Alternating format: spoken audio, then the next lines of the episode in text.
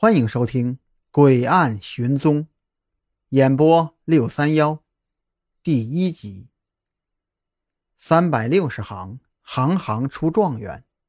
其实更多的时候，并非每个行业都一定能出现厉害的人，而是厉害的人恰好选择了这个职业，于是才有了状元。张扬虽然只是临海市一个普通的快递员。但他就是这样一个厉害的人，无可厚非。平均每天能送三百单以上的他，也是这个行业的状元。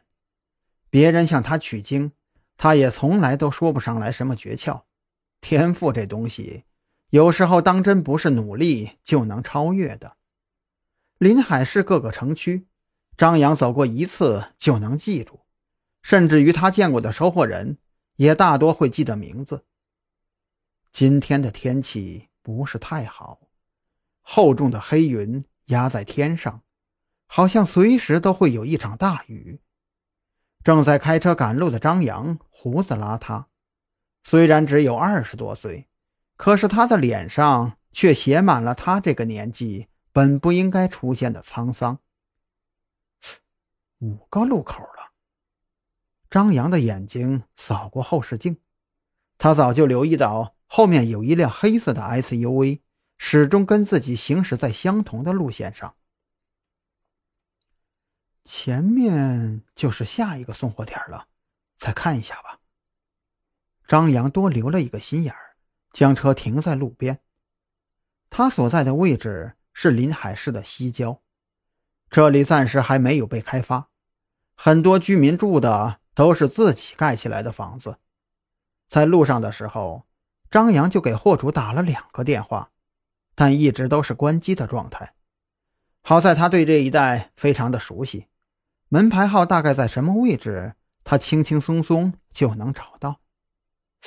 不过今天这个地方好像不是特别的安宁。刚下车，张扬就看到路口的位置停了很多辆警车，他抱着自己要送的快递，从围观的人群挤进去。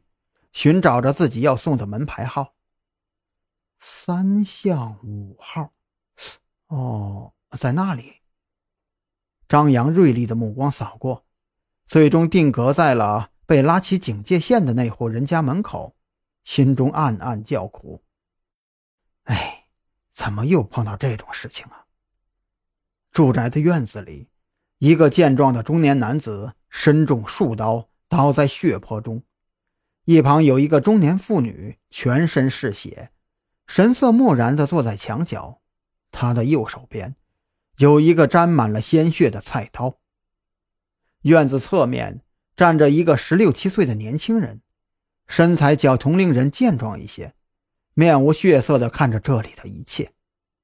张扬没有要看热闹的心思，转身就想走，一心只想着今天还有一百多个件没有送呢。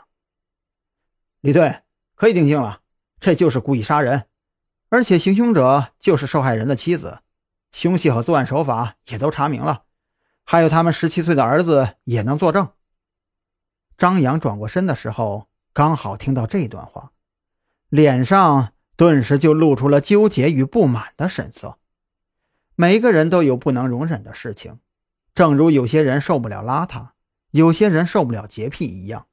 张扬最受不了的，就是眼看着一件错案在自己面前出现。他更无法容忍的是，明明这么多证据就摆在眼前，但绝大多数人却选择视而不见，反而去采纳那些真凶制造出来的假象。虽然他已经离开这个行业很多年了，但是依然有些心理洁癖。